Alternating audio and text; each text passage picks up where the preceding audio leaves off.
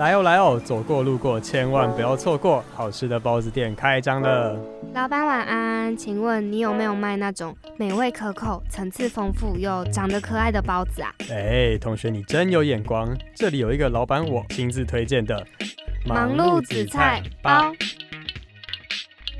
欢迎来到全台湾最好听的包子店——忙碌紫菜包。我们节目是在介绍各个领域修炼成仙的职人，一起聊聊你感兴趣但又似懂非懂的职业，带大家一探究竟。我是小紫，我是小蔡。本节目禁止狼吞虎咽，请各位细嚼慢咽。好，开店。耶！喂喂喂喂喂喂喂喂。那今天这一集呢，我跟小蔡觉得还蛮值得先来跟大家聊一聊，就是因为我们上一次跟少庆大哥的一整个访谈过程的一些感想。对，然后还没听过上半集我们跟绍兴大哥访谈，他跟我们讲他有关他人生故事的听众朋友们，可以赶快去收听我们的上一集哦。那小紫，你要不要先来分享一下你那天跟绍兴大哥聊完你现在的就是一些想法？我觉得应该是要先从就是接洽到少卿大哥这个故事开始讲。就我从一开始就完全不相信我们有办法访问到少卿大哥。哎，那时候我在寄那个邀访信给他的时候，我也是抱持着一种有就很开心，没有的话好像得失心也不会那么重，因为这种就大人物版就是。不会说你要要请他来，他就马上答应你的那种，所以我那时候保持着一半一半的感觉。那时候小蔡跟我说我要寄给宋少卿，我说好啊，然后我就想说反正也不会中，而且重点是我，因为我们共用一个就是。要寄访寄邀访信的 email，然后我那时候就还去看了一下他自己的内容，我想说，天哪，你还给我写错字，我把相声演员的相给打错字，没有，你把相声的声写成生打生小孩的生，哦哦哦，对对，相声哦相声，我真的是满头问号。因为那时候我寄那个邀访信是寄给绍兴大哥的经纪人，经纪人对，然后那个经纪人可能就是跟绍兴大哥比较调调调调蛮像的，就是比较活泼一点的，所以他那时候回我回我讯息就回的蛮不像是就是正式官方那种经纪人来往那种感觉，所以我原本是觉得哦，可能就是想要婉拒我的意思。对啊，因为他那时候就说哈哈哈什么时候啊什么的，然后我就想说哎这么轻松吗？什么意思？什么意思？然后然后没想到后来发现他真的是。我讯息跟他来往，他真的是一个很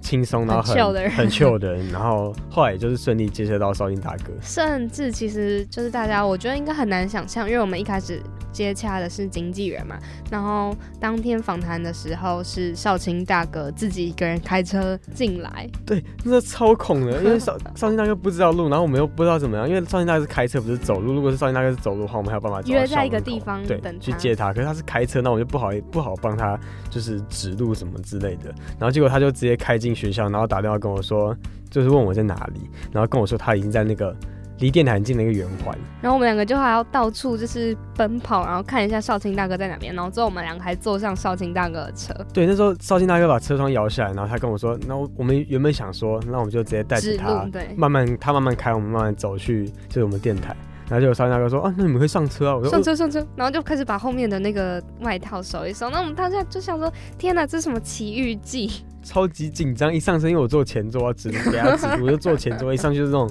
如坐针毡的那种感觉，就是坐很，我还坐还蛮端端正，然后跟少云他说，哎，那我们等下前面右边转，怎样怎样之类。但我觉得就是从这一刻，就是从这个时候开始，有很大的感觉是真的很很反差。少卿大哥他本人，还有我们原本的预期，真的是完全不一样的，因为我们原本就是预期他其实会是一个很。严肃严谨，然后我们需要很小心翼翼每一个措辞的那一种。因为我们以前看到绍兴大哥的表演，就知道知道他虽然在表演上可能就是比较活泼一点，可是我们看到他本人当下是觉得说，哎，真的跟表演上面有点不太一样。其实我们早就有心理准备，因为我们知道他不可能是台上台下都一样。我们我们那时候遇到本人，其实真的有一点就是觉得要。肃然起敬，严阵以待，对，严阵以待的那种感觉。然后结果在车上的时候是也没错，就是那时候绍兴大哥还没开始开玩笑，然后一到停好车要上电台，他开始跟我们开玩笑，就知道哦，好像可以就是稍微不用那么紧张，然后用那种轻松的心态，但是不随便心态去面对，就是今天的访谈。而且我觉得对我来说最印象深刻，而且我觉得很感动的一点就是。嗯，因为我们很紧张，然后我们也蛮坦白的，直接说哦，我们有点紧张，就以开玩笑的方式在跟少卿大哥说。可是好像从一开始到我们要录音的那个时候，都是少卿大哥像是在开导啊，然后在卸下我们心防，逗我们笑。我就觉得真的是很感动，很 特别的感觉，因为你有来宾这样跟我们就是。很像朋友般的跟我们，就是指导我们那种感前辈的心态。对，重点哦，指导的部分。对，指导部分，因为那时候我们开头，因为我每集开头都其实有帮所有来宾就特别设计过。然后那天我们就是跟少卿大哥 re 我们的开头。我们想要就是讲一个相声的桥段嘛，大家可以去听听看。对，一个相声的段子。然后那时候我们就跟绍兴大哥讲，然后绍兴哥就说。他觉得我们这边可以怎样做会比较好？对对对对，而且他就是先也是说没关系没关系啊，因为我们就是说哦，我们不知道我们这样这个段子好不好，就我就说我们一开始其实还蛮紧张，也很怕哪一个地方会得罪到，或者是我们的东西很不纯熟。可是他就说没关系，我们就直接来瑞瑞看。那我们瑞完第一次之后，他就说，那我觉得这一边你可以怎么改比较好，不然别人会会错意。对啊，也是也就是因为他这个举动，让我们那一整天的访谈就是。真的是很舒服，然后没有压力。因为我觉得，如果那天他是用一个很严肃的心态来面对我们，可能我们会整整个一个小时都很，就就是很皮绷很紧，然后就变得是放来会会很生硬，然后没办法有那种就是朋友像像朋友在聊天那种感觉，所以可能听众听了会觉得有点不太舒服。嗯，而且不会有上对下的感觉，他是给人一种。莫逆之交吗？忘 年忘年之交？哎，没有，开玩笑的。但就是就是绍兴大哥还很捧我们的场，就我就觉得我们讲话也没有特别怎么样，可是他就都会很用力的哈哈大笑。然后到后来我在剪辑那一集的音档的时候，我都觉得天哪，一直被逗乐哎！就是我听着绍兴大哥的声音，然后就是听着我们那天访谈的内容，都还会不自觉的嘴角一直在往上扬。我觉得这可能也是跟他就是学表演艺术有相关，因为可能我们所有来宾都曾几何时都被我们逗乐过，只是他们就不会把那个开心或是那个被逗乐的渲染成对他没有把他们没有把它表现出来，可是绍兴大哥就很就是很自然的就把他可能心中那一点就是有被我们逗的感觉，对放大，让我们有一种 feedback 的感觉，然后我们就会觉得哦。就是他有被我们戳，我们有戳他的笑点，然后他听得懂我们在讲什么，然后就有一种就那种正在互相来往的那种感觉。那你有比较印象深刻他讲的什么东西有给你什么印象吗？我对他那天访谈，就是我们整个聊天的内容，就他有讲到几个点，我觉得我回去之后还会再就是思考一下他说的几个点。就第一个就是他讲到。大家怎么看你，跟你实际自己其实是不太一样。就是有讲到，我们那天有聊到贴标签这件事情，我就觉得其实讲的蛮有道理，因为大家都用相声演员的这个怎么头衔嘛，还有这个包装来包装绍兴大哥这个人。可是其实绍绍兴大哥并不是 every time，就是说任何时刻都希望大家都用相声演员这个眼光来看他。他一直在强调，他还有做很多事情。对他想。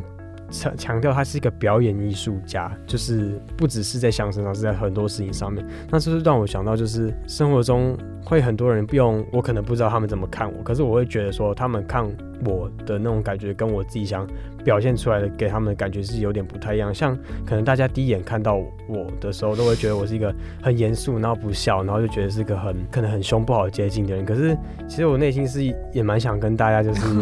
熟络吗？很熟络，然后很欢乐，就是这种轻松的聊天。可是就碍于还不太熟，或是第一面呢有点那种害羞的感觉，没法表现。这是一个大家看我跟我其实实际上我不太一样的地方。然后可能还有像是。当部门经理，大家会用一种在看长官的感觉在看我，可是其实我心里是想要跟大家站在同一个出发点，然后可能就只是我跟你说怎样做可以比较好，我是想用一个朋友心态跟你讲，不是想用上对下去跟你讲贴标签这个这件事情，其实会产生很多的误会啊，所以就希望就是在你帮一个人定塑形之前，你可以就是尝试换个角度，或是跟他接触碰碰看他。说不定会额外的发现，这是我那天听到第一个比较印象深刻的少卿大哥讲的点。我那时候是对于他在讲，因为小蔡你那时候不是有问他说什么？如果有人很很想要比较类似叛逆嘛，然后去做自己想做的事情，那少卿大哥会给他们什么样的建议？那时候少卿大哥的回复是，就是他是说，呃，他会把那个叛逆解读成比较反骨嘛，可是。就他讲一个还蛮惊艳我的点是说，虽然我们大可以不用去在意别人的眼光，因为反正就是人生是自己的嘛。然后这种就我们也很常听到啊，跟就是反正我们就是要为自己负责，所以不用一直去在意别人说什么。可是他那时候也有强调，不能什么都不会，就是你还是要必须先锻炼自己，然后你要自己有一点本事之后，你才有。那个机会跟你才有那个能力去反骨，不然你做什么就是别人听起来就是很无稽之谈。他会觉得你是没有能力，所以空讲，可是没有能力，所以你要先才要叛逆。对啊，就是你要先就是让自己很多事情都会做，你才能去选择你要去做哪一件事情。对对对对对，所以我就觉得这跟自己想象中还蛮不一样的，不是所有的叛逆都是可以被接受的。就其实我们在我们想要做选择之前，我们是应该先把自己的一些能力给锻炼好。没错，然后绍兴大哥还有讲到，像刚小紫讲说他他做了很多事情，学了很多不同的事情，这也是我那天收获的第二个点，就是他说我们有问他一题，就是你在做很多不同的事情下面，你会不会互相吸取经验，然后放在用在另外一件你做的事情上面？我觉得这个是大家可以好好思考，因为你现在可能不会是只单单在做一件事情，你一定是同时在做很多事情并进。就拿我自己的例子来讲好了，因为我现在就是在外面有打工。然后我做的那是比较偏，就是劳力活，劳 不是算是快餐，就是它算是餐饮，可是它的就是整个手脚要手脚要很快。然后因为一开始我去就是打工，本来抱着心态就不是为了要赚钱，我是想要去有实战打工经验。可是可能会有人问说，你是以后要做餐饮吗？还是这样回去？为什么要学吸取餐饮经验？可是我实际做完，我就知道其实真的不是大家说的那样，因为。像我刚才讲到，就是要你要锻炼，就是手脚很快。可是我觉得不只是手脚快，眼眼睛也要看很快。它就是一个眼明手快的概念。然后，因为他在厨房，那个厨房就一个小小的，可能三四平的空间，然后有三个人那边煮东西，然后装东西，然后你就整可能过程中你完全不能漏看任何一个步骤，不然你可能就会跟你身后在煮东西的那个同事撞到，然后会有很大的危 意外之类，对啊，所以你就会。养成就是，我就养成了，可能我现在手手边在做事情，可是我余光是在瞄，可能旁边或是左右两边，可能洗东西的地方、煮东西的地方在干嘛。然后这件事情就会移到，可能我在戏上做其他事情，或在电台做其他事情的时候，可能我在做我自己当下的事情，然后身旁谨慎是吗？谨慎有，然后可能就是我身旁的，就是可能我的 partner 或是我的其他同学，他们可能一个眼神，或是他们一个就是在找东西的可能一些。小举动，我就会知道他们可能在需要什么，或是可能要干嘛 之类，你就有办法在及时的时候，顾客心理，对，及时的时候去补上那个。我觉得这是在我在做餐饮这件事情，然后有办法移到我重心在的事情上面，就是有点经验互相吸取的感觉。哦，我好像反而比较不是这个点，我是，嗯，我不知道你会不会很惊讶，我对这个。就是绍兴大哥讲这个蛮感动，是因为我们原本不是很差，就是我们很害怕，我们问他讲他的成长背景、生长背景会很尴尬，踩到他的线。对，因为其实每一个来宾跟每个人的地雷底线本来就不太一样，可是因为我们那时候也有在就是网络上查到资料，就是绍兴大哥他的。成长背景是比较特别一点，就他有生父母跟养父母的区别这样子。然后那时候问到他的时候，我就发现，就是一个人的人格养成真的是跟家庭背景一定会有很大的关系，而且就会让人不禁觉得少卿大哥会有这样的成就，一定也是因为他的家庭非常的温暖，然后给他很多支持跟很多爱，他才有办法走到现在这样，然后这样发光，因为他。那时候也一直在强调他的送爸爸送妈妈，然后给他很多的多少支持，像你刚刚讲说学才艺啊那些，就不论是各种的面相，然后他也跟大家说，就是要很去在意你的生长背景这件事情，就算你觉得自己的家庭背景不如其他人的优渥富裕，可是你还是要去。思考你的家庭带给你的多少的东西是好的，因为我们本来就不能决定自己的生长背景嘛。对啊，那天绍兴大哥在节目上就是至少夸赞了两次、三次，说什么你的爸妈绝对没有我的爸妈来的好，就是听下来就会知道绍兴大哥是真的很感谢他的，就是送爸爸、送妈妈、养父母，就是对他的那种照顾，然后也是很放手让他去做。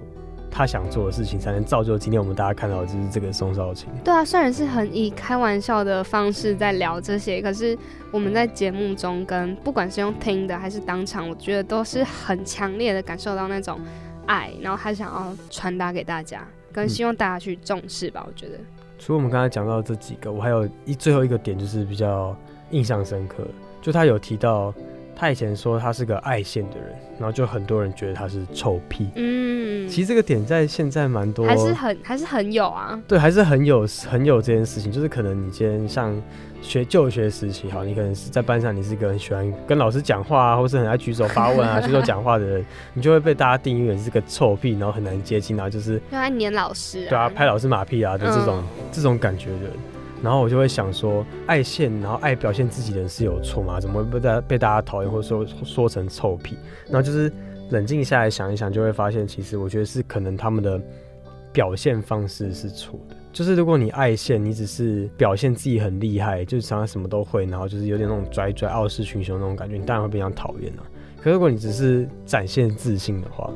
就是你把你可能把你会的东西展现出来，就是你表现的一副你很有自信的。那个样子，我觉得如果是用这种心、这种感觉去面对大家，会不会就比较不会人家讨厌吗？但我觉得好像还是整个台湾现在的环境需要有一点改变呢。因为尽管是就你刚刚说的没错啊，就是展现自己自信这个点，可是现在可能很多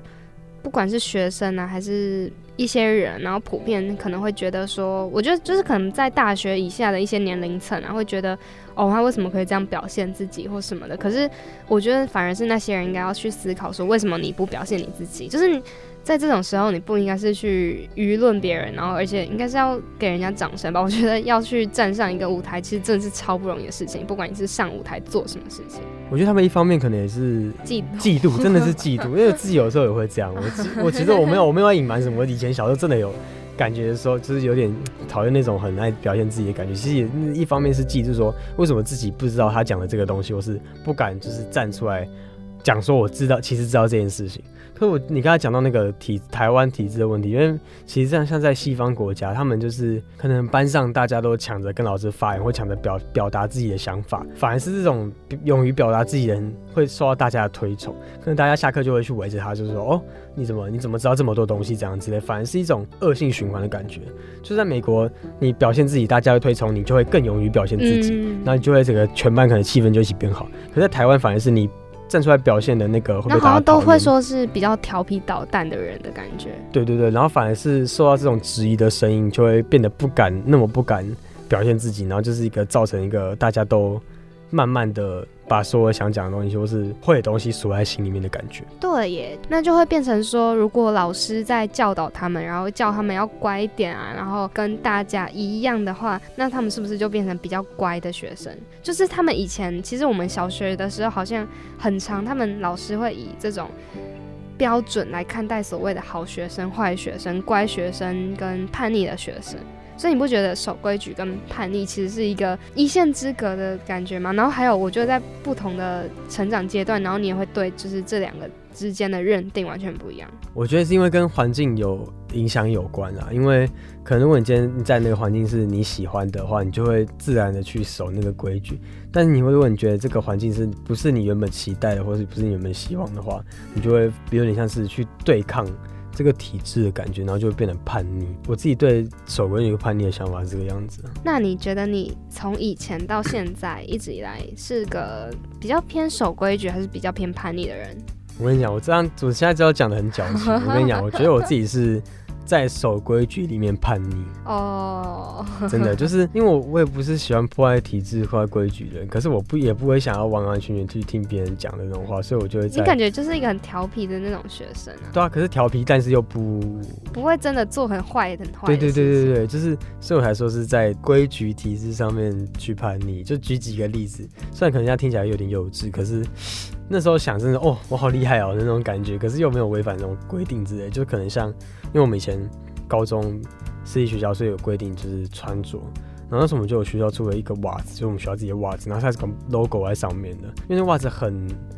很麻，就是它有点长啊，很难穿。然后那时候大家都会偷偷换着自己的袜子，然后穿长裤把它盖掉。可那时候大家喜欢穿些黑色啊、紫色袜子，那种很容易被教官抓。那我就会买白色的袜子，只是。是更舒服，然后看起来跟那个袜子差不多的踝袜，你知道吗？因为以前都是那种长袜，可我想买踝袜。所以其实如果教官不仔细看的话，会没办法看出来，对，它是不是跟学校袜子一样那种，对啊？这是一个小小，我也没有就是像他们一样穿黑色或紫色那种袜子。跟你穿踝袜，哎、这个我们以前学校也有、哎，我那时候自己当什么服役鼓掌，让我自己也都穿短袜。我一鼓掌什么乐色职位啊？不是不是，就是我们学校会有啊，不是鼓掌啦，是纠察。你们学校会有纠察队？有啊，可是高中就比较少，高中没有在纠察队，又不是小朋友。真的吗？我们是反而高中才有纠察队。这是刚才我讲那个是其中一个，然后像上大学也有，就是我们有时候会选比较不喜欢听的歌，或是比较不怎样的歌去翘课，可是我们又没有让自己被当，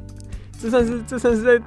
制上面那个吗？这还好？叛逆吗？嗯，我觉得这个 这这不太像。那还有另外一个，就是以前在家里，就是以前小时候家家里会设门禁时你，的好弱哦，在家里会设门禁时间，你不要吵啦。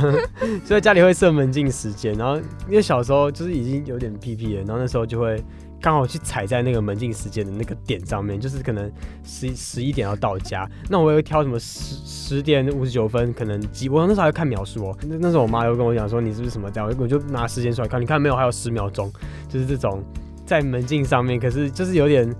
有点像小踩线，但是我没有违规那种感觉。我跟你说，你太弱，你太弱了。那不然你来就只讲看啊？你是你是你是个叛逆的人，还是个守规矩的人？我觉得我算是以前算是那种一直被压抑，然后很守规矩的人。可是守到了一个程度，然后如果我一直被弄、被欺压，或者不管受什么东西委屈之类的，我会直接叛逆到爆，我会爆炸，就是就是我会大坏，我不会小坏。就你可能是小奸小恶那种嘛，就是你是小小奸小恶，就是你在报我在讲你那个什么拜金女的那个你是怎样？反正他就是，假如说你可能是平常哦，就还算就是有在体制内，然后做一点小违规的事情，那我可能就是平常都会很守规矩。可是我如果真的是被惹到一个极限，然后快不行的时候，我就会爆炸，真的像是做出一些很叛逆的事情吧。我记得我国中那时候也是。嗯，一直以来可能就就还算乖，可是那时候就有跟一个我们的美术老师吵架，反正我一直把这件事放在心里，然后又一直到了之后我们去就是。国中要露营还是什么，那时候就去找他辩论一次吧。就是因为我就是那种很不能接受自己被污名化，就是我有做的事情就有做，但我没做的事情你不能就是一一直要硬加那个罪名在我头上，我就会觉得我一定要跟你解释清楚，好好讲说老师那件事情真的不是我做的。结果那时候我就记得那个老师就用一个。我那时候觉得我会毕生难忘，但我现在觉得我快忘记了，就是用一个眼神看着我，然后边摇头，然后跟我说没有，我确定是你，我确定就是你做了这件事情。当场我记得我就爆哭还是什么，就是我就觉得天哪，我也太委屈了吧？那你到底凭什么就是在大家面前这样说我？那我明明就是没有做这件事情，然后我来跟你说，你还不相信我。结果我那时候做的很叛逆的事情，就是因为我国中是美术班，那我们最后会有那个毕业画册、毕业画展，然后要就是印出自己的画的图，然后是卡片这样，我就写了一张卡片给他，然后那个卡片就前面就是我的画嘛，那后面我也没有，我好像也没有署名，但我就是写了一封。超级讽刺的卡片给他，我就祝他长命百岁，身体健康。结果那个内容真的是超讽刺的，我就跟他说。你真的是一个很特别老师，因为其他老师不会像你一样，在不问清别人的事情的所有来龙去脉之前，就去乱怪罪于学生，还不相信别人的清白。然后反正我就是讲这种话，然后最后祝他就是哦身体安康，身体安康。我现在想起来，我真的超坏的。那我再再给你十秒，你直接把那个老师名字讲出来，对他喊话。没有，我后来觉得还蛮后悔的，就是觉得天哪，我以前也太太幼稚了。那什么时候的事情？就是国三啊，国中啊。对，而且这种是很好笑。我那时候会那样写，就是因为我觉得这辈子像是再也见不到他，因为你毕业就会想要做一些很疯狂的事情。那时候就是觉得我要毕业了，可是我毕业之后我直升啊，啊就还是会继续遇到。然后因为我就会自己心里套滤镜，然后觉得那个老师好像从此之后变得很颓废，一蹶不振。没有，我自己觉得。跟你屁事啊！对，关我屁事。但就是 我那时候后来看到他，都会自己躲起来，就会跑走。可是我觉得他可能也没有把你写的那封信放在心上嘛，因为我觉得你只是他教了那么多 N 百个学生的其中一个，我觉得你也不用那么在意。真的吗？可能我自己会觉得很罪过吧，就而且不是一定不是只有你一个学生，就是大家做这种叛逆的事情，一定他也遇过很蛮多的那种感觉。可能这件事情对我来说算是很叛逆、很坏的事情，那我就会觉得，好像我这样是不是会很影响我老师？你这样真的跟我比起来，你真的是蛮坏的。我还有骂过射奸什么之类的哦，就是骂过射奸，你骂什么老师老太婆这种？没有，那这次都不能剪进去了。然后所有射箭跑来找我说，为什么射箭是死老太婆？你很针这对。边要剪掉，这边要剪掉。在我们学校，反正就很奇怪，然后那个宿舍里面就有好几个宿舍老师就射箭，然后他们几个之间就是互相会像是宫斗剧那样，他们就会自己有拥立一些学生，然后是他们的势力。那你就是你要选择你要站哪一派，就通常不太会有中立派，那你就是会是某一个射箭的那一派的人。假如说你是 A 射箭那一派系的人，那 B 射箭就会讨厌你，就是你就要小心。我是给 A 射箭管的，但我跟 B 射箭超级好。结果 A 射箭就是一直在处处针对我，就我记得那时候就我就是被他去排去什么扫厕所，我那时候就是真的是被惹到，因为他处处针对我，他好像就还请大家吃东西，然后不请我，就他说我没有要买你的啊什么的，然后我就就是想说这这射箭是小孩子，什么屁啊？我不知道，我那时候真的是被霸凌哎，就我在宿舍过得超不快乐的，就是真的很糟。我最后好像就是被惹到，就是要去顶楼一样要扫地的时候，看到他就被他骂三字经。哎哎、我那我觉得你真的是个很敢的，因为通常这种像你刚才讲那个住宿，可能大家就会因为被老师那个老师管，可能就有点像是顺从那个老师的感觉。可是你不是、欸，你是那公然直接跟他明着来的那种感觉。因为原本你就是会逆来顺受，可是你当你被就是激到一个点，就就觉得天哪，我到底凭什么？就你会觉得人生而平等啊，然后他不过就只是在那个拿一个职位，然后拿那个钱，就是他其实也没有那么所谓的权利可以管你们。可是我觉得很多时候你在一些体制下，或者是你长期受到一个权威的管束之下，你会忘记要帮自己发声。嗯，真的就是欺善怕恶啦，就是很多人可能就是看到好欺负的就会去欺负他，然后遇到那种权力比你大或是要管你的，你就反而会不敢讲话，不敢表达你自己内心的想法。我们这一趴真的聊好多好笑，但会不会？那我觉得我就那这样我以后不敢惹你了，会不会哪天突然对着我骂脏话说我才不会，其实我真的不会，只是我那时候太气了？太气，然后受到太多不公平对待，所以好了，跟大家聊另外一个，就是那时候少林大哥有聊过的话题好了，这边转的好硬，但很好笑。就是他那时候不是有讲到他在台上台下就是是完全不同性格的双面人这件事情吗？他有讲到，就那时候我们问他，就是你有没有办法切很好的去切割，因为他讲说他在台上就是会进入一个演戏的状态，然后到台下他会忘记刚才所有台上演的那些事情，所以我们就这样听起来就觉得他是个很容易就是切割，他在做两件事情可以有办法切割嗯自己的那种感觉，不会带入到另外一个部分。对，而且他说他在台上是理性，然后在台下是感性。那你自己是算是一个双面人嘛？就我们这边感觉他他像他讲的双面人，就是比较那种做事情的切割啊，或者是像是在不同的生活圈、不同状态中切割不同样貌那一种双面人。我觉得如果是谈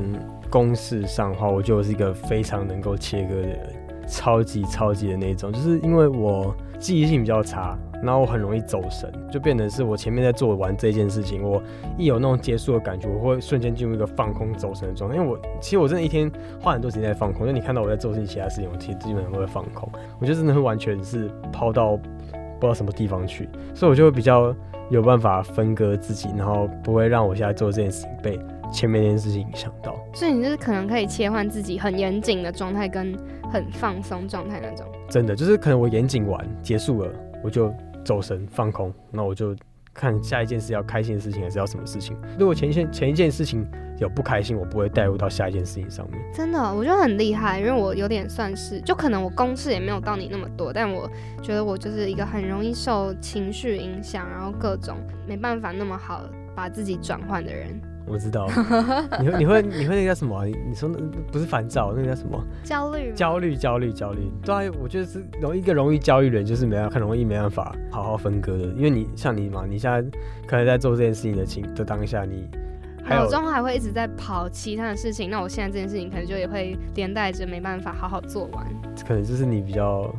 因为焦虑这个点，所以给你那种没办法分割事情的这种感觉。但我觉得我自己的双面是在那种社交跟生活上的双面诶、就是怎么讲，就也不会说我在社交上的自己，就是跟我原本比较内心的自己很。就是是两个人，或者是我很刻意的在营造某一个面相，可是我有时候会突然发现，哎、为什么现在突然变这么活泼或什么之类的，就是 就是自己有时候也会很错愕，然后觉得自己很像什么双子座之类，反正就是会觉得很像两个人格人。但我觉得每个人一定都会有啦，就是你在面对不同的人啊，然后面对不同场合都会不太一样。可是我就会很有时候连自己都很不习惯自己，不小心长时间的社交或者是跟某些朋友相处之后，变得很不像自己。那你会可能上一刻在生气，然后下一刻遇到一个新的人，你会把那个生气或不开心情绪带给他吗？还是你就会放在原本的地方，然后你就用一个新的心态去面对不同的人，不同的人？生气我比较不会带，因为生气我知道我不可以迁怒迁怒，嘛但是如果是父母就是悲伤或什么，就可能我就会继续沿着吧，因为我没办法，就是我前一刻还是很难过，因为我看到一个就是新的人走过来，然后我还要对他嬉皮笑脸，我觉得那太难。啊，那我我我比较难做到这一点，因为我像我刚才讲，我做完就忘记，所以我没办法，就是一个人静下来之后去想一下我刚才到底做什么事情，就你懒得去做这件事情我。会很 care，就是我就会一直去思考，我刚刚是不是讲错什么话，或者是我哪边好像做得不好，或者是我刚好像不小心暴露了自己什么的缺点，或者是我刚刚好像塑造了一个根本不是我的形象，那我就会自己很懊恼，然后之后又会希望自己再收敛一点吧。我觉得很多人都会，这算是后悔嘛，就是可能那个当下就是没有压好自己的情绪，或是没办法控制好，或没办法管理好自己的情绪，就会迁怒给别人，然后反而到事后就开始后悔，说当初自己不应该那样子做。哦，会啦，我自己也会。所以应该说是大家要好好 怎么讲啊，就是你在要劝导我设想后管理果自。己情绪。到虽然我虽然我觉得情绪这件事情很难控制，可是我觉得你有时候就是在你要发飙前，就好好去想一下，哎、欸你发飙后会不会跟这个人吵架，还是怎样之类。如果你在意这个人的话，你当然就是这这这一点，你应该可以去就是三思而后行。你在偷抱怨我我没有偷抱怨你啊，你又没有让你又没有对我生气，你只是会烦躁而已。没有，这样好像没有比较好，对不对？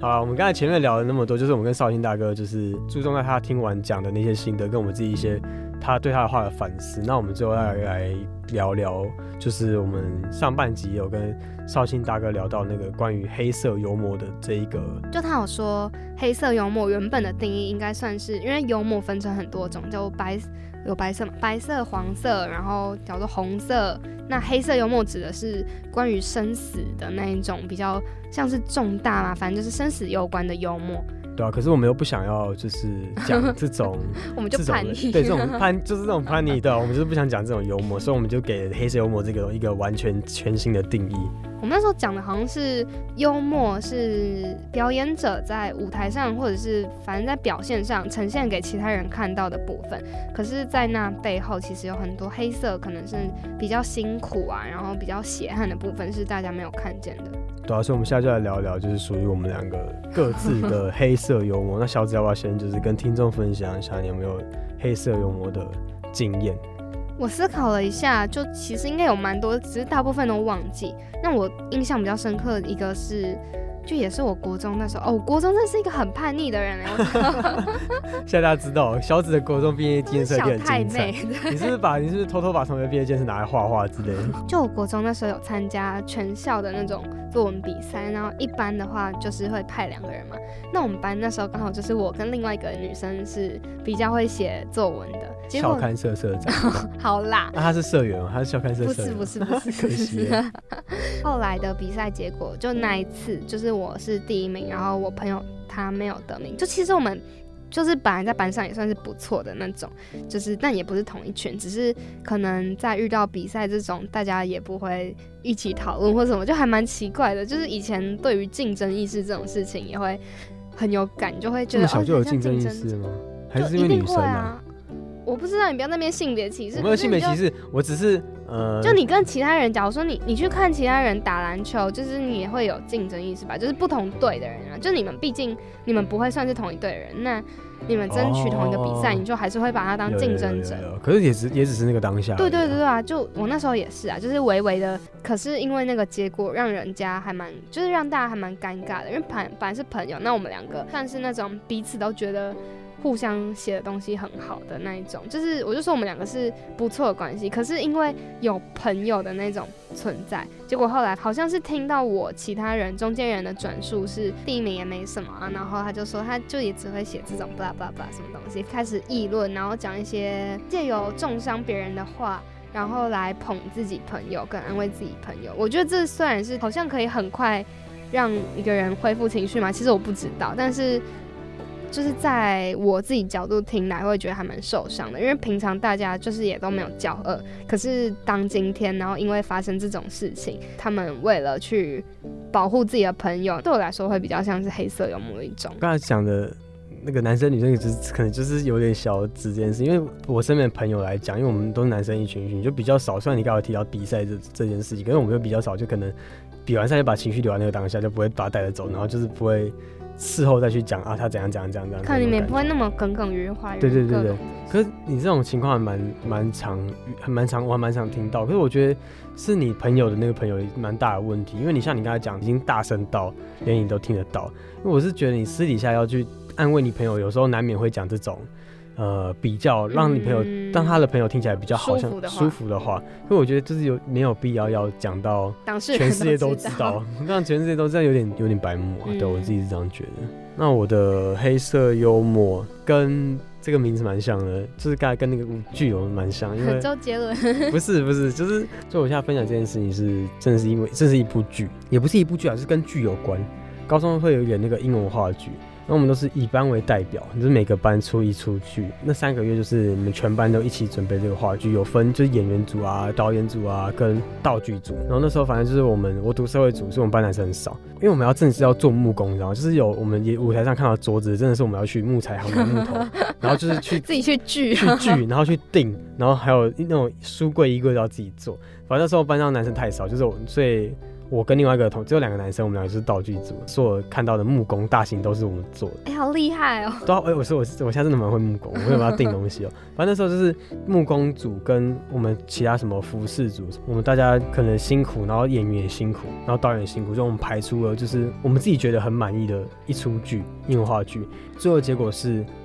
因为很多奖项有什么最佳男主角、女主角、男配、角女配，就所有那些奖都颁给了你们班吗？自由班。哦，你们是普通班，我们是普通班，嗯，我们都办给自由班跟国际班。可是我们试一下，因为不是只有我们在讲，就是其他普通班都觉得他们其实好像也没有到那么厉害。因为我们班的讲，我们班演员讲讲的英文也很也很厉害，他们是算是致敬《爱丽丝梦游仙境》，所以他其实东西都已经在那边。可是你们是创新，对，我们是创新自己的脚本，然后可是最后奖都颁给他们，所以难免会有点不平。可是我们虽然我们也没有去重上边，可是我们就会觉得说他们是自由班，学校门面就可能其经历会好一点。所以就不知道会不会是因为这个原因，所以颁多一点奖给他们。反正不管怎样，可能是我们自己想，他们评审可能有他们自己一套，我们有没有在意那么多？只是那个当下蛮。真的蛮难过，因为大家辛苦那么久，然后也是对这部戏期望很大。如果你说自己都觉得自己戏烂就算了，那个得不了奖，没没人没人能怨谁。可是我们大家都觉得今天这出戏很好很棒，然后可是最后结果却是这个样子。所以那时候大家听到，对啊，那时候大家听到那个结果就是瞬间就是泪崩，真的是泪崩，就是道具组的我们几个人就是直接在，因为我们坐台舞台正下方，就是开始全班爆哭。那那一刻现在回想，那真的是黑色幽默，就是我们。很辛苦很久，在台上演出一出戏给大家看，结果得到的结果就是可能不是大家理想中那种感觉，就是有点那种心酸，又有点失望难过那种感觉。啊，我觉得大家好像都有很多这种心酸的表演，你说心酸的经验吗？对啊。我觉得可能对我来说就是这部戏剧啊，对你来说可能就是也是蛮多的。可能大家心中都有属于他自家自己的黑色幽默，只是要看。大家是用什么心态去面对属于自己的这种？那我觉得，光是连我们这样子，不是真的在表演给全世界观众看的人们，都会有这么觉得对自己来说人生中这么印象深刻的事情了。那更何况是所有的表演者啊，还有像是。各种演员，他们呈现的是给那么多那么多人在看，那他们私底下的那些辛酸血泪史，一定都是比我们还要更加惨痛，然后对我们难以想象的吧？对啊，所以可能很多人在看表演的时候，都会私底下窃窃私语说：“我觉得那个表演者其实还好哦，他好像演技没那么高超这样子。”可是，在你认为这个演技没那么高超的背后，可能都是他付出多少倍的时间去排练、去练习，才有办法让你今天看到这个东西。所以，我觉得。讲难听一点，就是大家其实没有资格去评断，因为你你肯定不是那一行，你没有资格去评断，就是这些表演者的那些表演之类的。对啊，就是我其实听完之后也会有点自我反省，因为大家难免都还是，假如说好看完一部戏，看完一部电影，就是会产生一些感想，你还是会去给一些评论。可是，就我觉得我们还是尽量不要去所谓的重伤吧，就是给人家那种。真的很大伤害，就可能可以去讲说你对这部戏的感受，或者是你觉得哪边不够好的地方。可是有些真的是经常看到那种很针对性的言论，就觉得天哪，他真的是他真的是整个人他付出的努力，然后都像是被丢进海里一样，就没有人要在乎。对啊，所以在这边最后能呼吁我们所有的听众，就是要同理心了。想象一下，如果今天换你站在台上，如果台下是这样对你那些付出的辛苦做这种评价的话，你听到一定会不舒服嘛。所以就是秉持一颗包容的心，然后就是真的是单纯欣赏舞表演者在舞台上的当下那个表演就好，不要去评价他们的可能一些演技之类的。所有人的努力其实都不太应该被否定。那我们今天的包子店舞台剧时间也差不多快到了谢幕的时候了。那现在就是小紫小菜下台鞠躬，大家拜拜。